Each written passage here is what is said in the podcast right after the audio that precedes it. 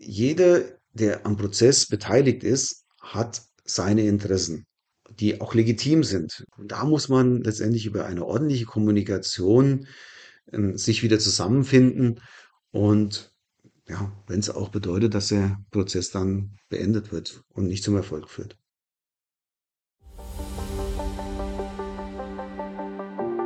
Nachfolgen im Mittelstand. Expertentalk zum Thema Unternehmensverkauf. Was ist mein Unternehmen wert? Wie finde ich den besten Käufer? Was muss ich in der Transaktion beachten? Timo Lang spricht mit Expertinnen und Experten sowie Menschen, die verkauft haben, gekauft haben oder dies noch vorhaben. Viel Spaß bei dieser Folge.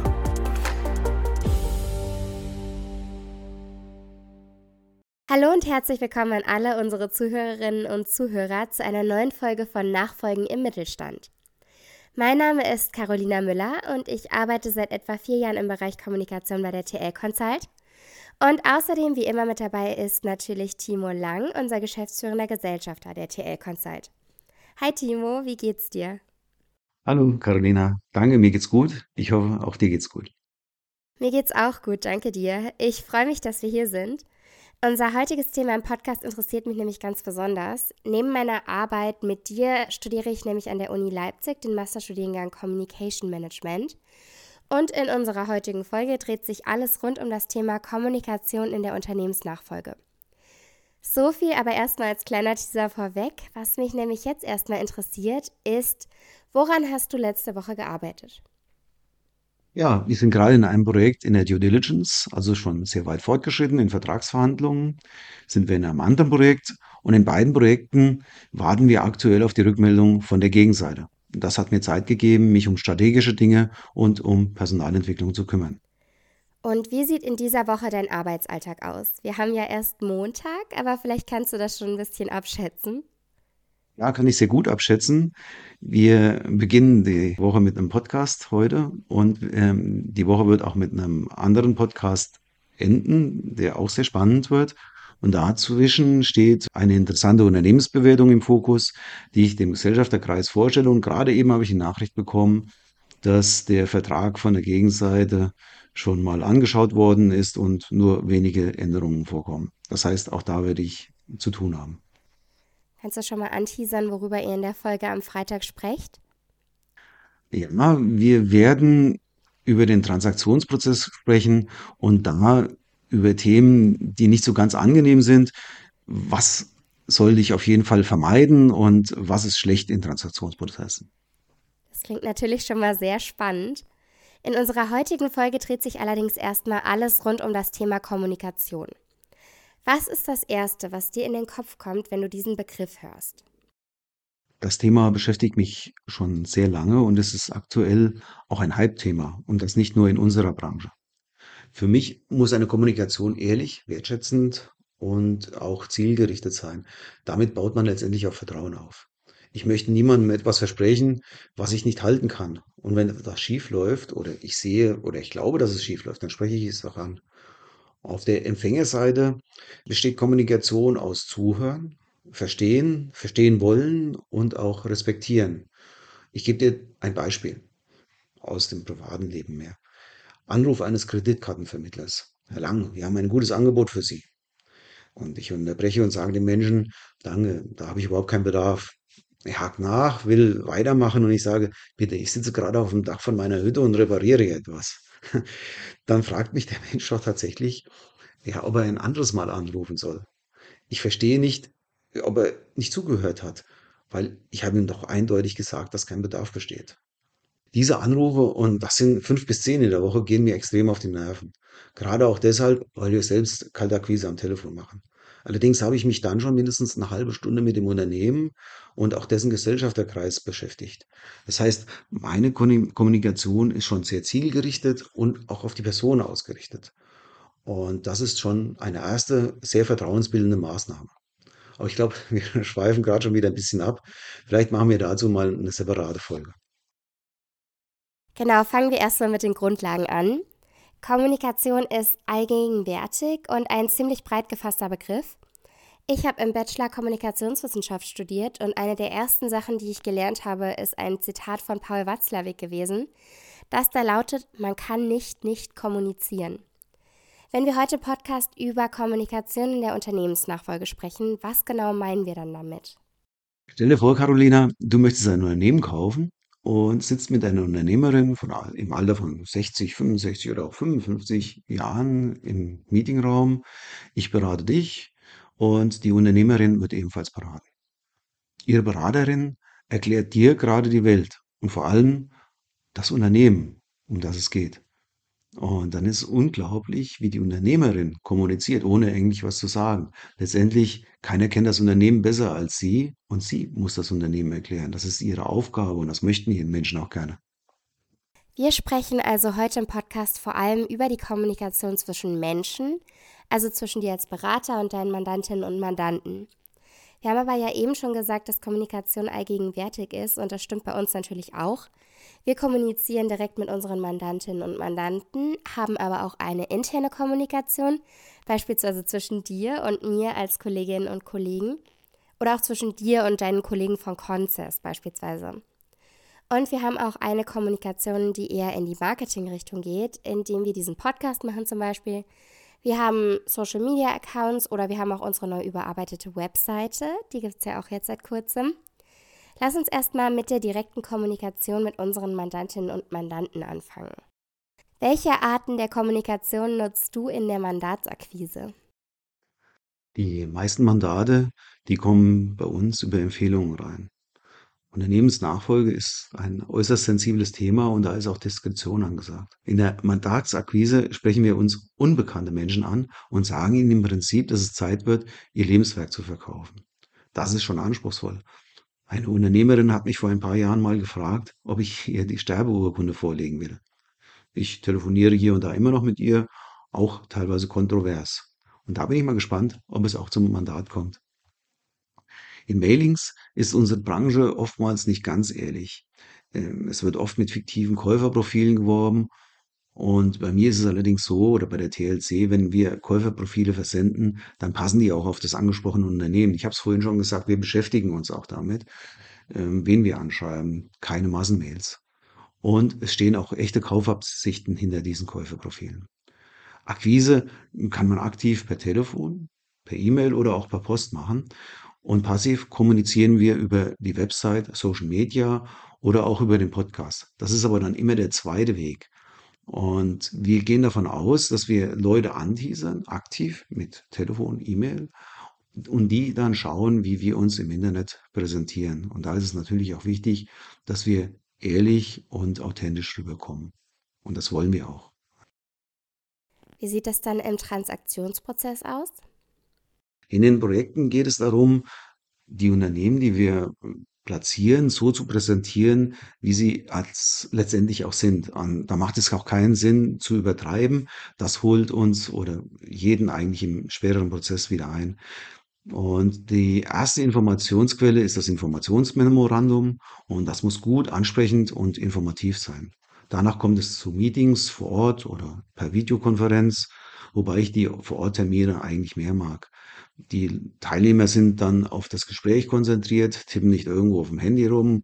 Und ähm, ich mache es auch im Unternehmen zu sein. Jedes Unternehmen riecht anders, hat einen anderen Spirit und äh, das finde ich immer ganz gut. In der LOI-Phase und bei Vertragsverhandlungen ist es dann wichtig, dass man das Bestmögliche für seine Mandanten rausholt. Da muss man schon mal ein bisschen energischer argumentieren. Und hier ist es aber oft unsere Aufgabe, die Parteien in der Spur zu halten und äh, zum Beispiel Anwaltsduelle, die es immer wieder gibt, zu unterbinden, äh, weil die letztendlich auch schädlich sind. Allerdings muss man auch verstehen, dass die Anwälte für ihre Mandanten immer das Beste rausholen müssen und wollen. In dieser Phase wird dann auch viel über E-Mail kommuniziert und das hat den Vorteil, dass man nachvollziehen kann, was man äh, in der Vergangenheit da ausgetauscht hat. Allerdings telefoniert man auch oftmals und das ist auch wichtig, weil viele Themen in einem ordentlichen Telefonat schon gut geklärt werden können und Lösungen gefunden werden können. Und das gehört letztendlich auch dazu, Lösungen, Kompromisse zu finden. Ja, man merkt direkt, wenn man dir hier zuhört, dass eine zielführende Kommunikation aus der Unternehmensnachfolge nicht mehr wegzudenken ist. Und das Thema ist, wie gesagt, extrem wichtig und es wird immer mehr klar, dass die richtige Kommunikation eben auch ein Erfolgsfaktor in der Beratung sein kann. Und dass das auch gelernt und untersucht werden kann, wird beispielsweise dadurch klar, dass ich jetzt vor kurzem gelesen habe, dass der Bundesverband Freier Berater seine Frühjahrstagung bei mir in Leipzig unter dem Titel Die Kommunikation der Beratung gestellt hat. Und hier geht es beispielsweise darum, dass nur dann die besten Ergebnisse erzielt werden können, wenn in einem Gespräch zwischen Beraterinnen und Mandantinnen auch die richtigen Wünsche und Bedürfnisse ermittelt werden. Timo, wie sind denn deine Erfahrungen damit? Worauf muss man beim Erstgespräch besonders achten und wie sieht dabei deiner Meinung nach natürlich die bestmögliche Kommunikation aus? Ich gebe dir mal ein Beispiel.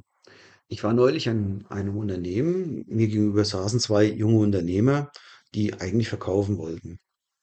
Und wir haben ein bisschen Smalltalk gehalten, haben dann das Unternehmen mal auch besichtigt und die beiden haben mir erzählt, dass sie so die Zukunftsperspektive nicht sehen. Die sind im Automotivbereich unterwegs und sagen, ja, wir, wir sind zwar nicht nur im herkömmlichen, im Verbrenner unterwegs, sondern auch äh, in der E-Mobilität, machen für LKWs zum Beispiel auch Drittstufen und so weiter.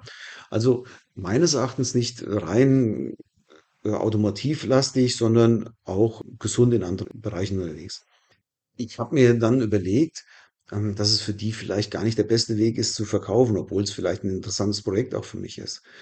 Ähm, es geht also nicht nur darum, den Menschen den Verkauf schmackhaft zu machen, sondern zu überlegen, gemeinsam zu überlegen und zu verstehen, was vielleicht für die beiden und für das Unternehmen der bessere Weg ist. Und da wäre es vielleicht ganz gut, eine Unternehmensberatung mal einzuschalten, weil ich habe das Gefühl gehabt, die beiden arbeiten im Unternehmen und nicht am Unternehmen, was eigentlich die Aufgabe von Geschäftsführern und Gesellschaftern ist. Und da schauen wir mal, wie das weiterläuft. Um auf deine Frage zurückzukommen, wir müssen einfach zuhören und äh, manchmal auch interpretieren und zwischen den Zeilen lesen. Und da ist es nicht wichtig, äh, dass ich in Erstgesprächen Monologe über mich, TLC und Konsens halte und wie gut wir sind, sondern es ist wichtiger, die Unternehmen zu verstehen, die Menschen zu verstehen, die dahinter stehen und äh, die richtigen Fragen zu stellen, damit man eine vernünftige und gute Lösung für beide Seiten findet. Und natürlich sprechen wir auch unangenehme Dinge an, weil der Transaktionsprozess, der später vielleicht auf einen zukommt, das ist kein Spaziergang. Da muss man hier und da schon mal guten Nerven haben und man muss gut vorbereitet sein.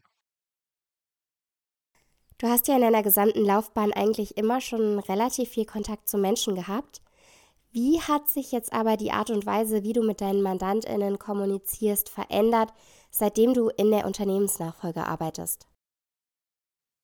Das ist nicht unbedingt ein Thema des meiner Karriere oder meines, äh, Seins in der Unternehmensnachfolge, sondern es, äh, zeigt sich, dass immer mehr, äh, anonym über E-Mail und schriftliche Medien kommuniziert wird. Und, äh, ich finde es eigentlich immer ganz gut, wenn man auch noch mal 'n Telefon nutzt und, ähm, nicht unbedingt eine WhatsApp schreibt. Ähm, das, äh, ist oftmals menschlicher und, äh, auf der anderen Seite geht allerdings auch die Komfortzone verloren. Das heißt, äh, man muss schon direkt antworten auf Fragen. Klar, man kann auch, ähm, die Antwort nach hinten schieben, das ist auch legitim und gut. Ähm, im Gespräch, im persönlichen Gespräch, im Telefonat findet man aber oft gute Lösungen und, ähm, deswegen, ähm, bin ich eigentlich noch dafür, das auch weiterzuführen zu telefonieren, nicht nur E-Mail zu schreiben. Und inwieweit verändert sich die Art und Weise, wie du kommunizierst, abhängig davon, wer gerade vor dir sitzt? Also ich versuche mich schon den Wünschen meiner Gegenüber anzupassen.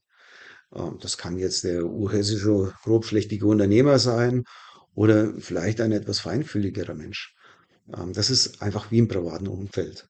Mein Freundeskreis ist sehr unterschiedlich gestrickt. Ich bin in Feuerwehrkreisen unterwegs, in Unternehmerfamilien, habe viele Kontakte im Start-up-Umfeld und auch zu jungen Menschen. Das prägt und ähm, da entwickelt man sich auch, trotz meines Alters. Oh, allerdings bin ich auch kein Chamäleon. Also ich kann mich unwahrscheinlich schwer verstellen und äh, versuche mir immer meine Meinung zu bilden und entsprechend zu agieren. Natürlich immer in dem Ziel oder mit dem Ziel, die Wünsche meines Auftraggebers durchzusetzen. Dann lass uns jetzt eher mal in die externe Kommunikation schauen. Wie sieht es mit deiner Kommunikation nach außen aus? Ja, die externe Kommunikation, die spielt nun mal oftmals in sozialen Medien oder im Internet in, insgesamt eine große Rolle. Ähm, ich habe es vorhin schon mal gesagt, das ist für uns immer der zweite Weg, aber wir wollen uns auch hier so präsentieren, wie wir letztendlich sind und nicht übertreiben, aber auch nicht untertreiben. Ähm, Unternehmensnachfolge ist ein sensibles Thema und der Prozess ist zeitaufwendig und auch höchst emotional. Und ähm, unser Ziel ist es, nach außen Wissen zu transportieren, Informationen zu geben, damit die Menschen, die nachher in einer Unternehmensnachfolge, ob auf Käufer- oder Verkäuferseite, Transaktionen führen und in, in die Unternehmensnachfolge reingehen, sehr gut vorbereitet sind und einen hohen Wissensstand schon haben. Aber letztendlich ein Unternehmer, wenn ich das noch einfügen darf, dem habe ich vorgeschlagen, ein Seminar zu besuchen. Thema, mit dem Thema Unternehmensnachfolge. Da sagt er zu mir, nö, lang brauche ich nicht, ich habe ja Sie. Sie machen das schon für mich. Aber trotzdem auch Unternehmer, die verkaufen wollen, sollen gut vorbereitet sein. Und die können bei uns auf der Internetseite sich auch schon mal informieren. Was würdest du, natürlich wieder im Hinblick auf Kommunikation, den Mandantinnen und Mandanten raten, die mit einem oder einer Unternehmensberaterin zusammenarbeiten werden? Immer ehrlich und offen sein. Das vermeidet den Boomerang-Effekt. Falsche Aussagen, die können wir später nicht mehr unbedingt gerade rücken und dann kommen wir wieder zurück zum Thema Vertrauen, der Eingangsfrage. Wenn es anspruchsvolle Themen gibt, sprecht sie an, diskutiert sie mit uns und wir richten dann entsprechend die Strategie danach aus. Das war es dann tatsächlich schon mit unserer Folge für heute, zumindest inhaltlich. Was ich jetzt gerne zum Abschluss aber nochmal von dir hören möchte, ist etwas Persönliches. Hast du eine Anekdote oder einen Gedanken aus deiner Zeit als Nachfolgeberater, die für unsere Zuhörerinnen und Zuhörer interessant sein könnte? Ja, ich habe da was, was auch das Thema Kommunikation betrifft. Vor einigen Jahren haben wir mal ein Projekt durchgeführt und äh, sind dann in die Vertragsgestaltung, Kaufvertragsgestaltung reingekommen nach der Due Diligence. Auf der Käuferseite waren zwei junge, angenehme Menschen, die so eine Art Beteiligungsgesellschaft führen. Und ähm, unsere Anwältin hat allerdings sehr, sehr stark deren Willen irgendwie kommuniziert. Sie hat also gesagt, ja, die wollen nur wenig bezahlen, die wollen sehr hohe Garantien fordern. Im Prinzip wollen die nur einseitig ihr Willen durchsetzen. Und letztendlich, das habe ich so nicht empfunden, aber es ist wieder eine Art Kommunikation. Ich habe es vorhin schon mal gesagt, Anwälte müssen und wollen ihre Mandanten freihalten von irgendwelchen Schäden. Und jetzt ist der Transaktionsprozess dann auch geplatzt, weil meine Mandanten dann auch so ein bisschen das Vertrauen verloren haben zur Käuferseite. Und sind dann in Urlaub gefahren, haben dann im Urlaub in Ruhe nochmal überlegt und äh, haben dann auch wieder den Kontakt aufgenommen und der Deal ist letztendlich über die Bühne gegangen. Ich habe dann sicherlich auch die Anwälte so ein bisschen abgefangen und meine Mandanten auch aufgeklärt. Aber das ist mal sehr wichtig. Jeder der am Prozess beteiligt ist, hat seine Interessen, die auch legitim sind. Und da muss man letztendlich über eine ordentliche Kommunikation äh, sich wieder zusammenfinden und ja, wenn es auch bedeutet, dass der Prozess dann beendet wird und nicht zum Erfolg führt. Dann vielen, vielen Dank für das spannende Gespräch. Es hat mir sehr viel Spaß gemacht und bis zum nächsten Mal. Ja, vielen Dank, Carolina. Bis die Tage.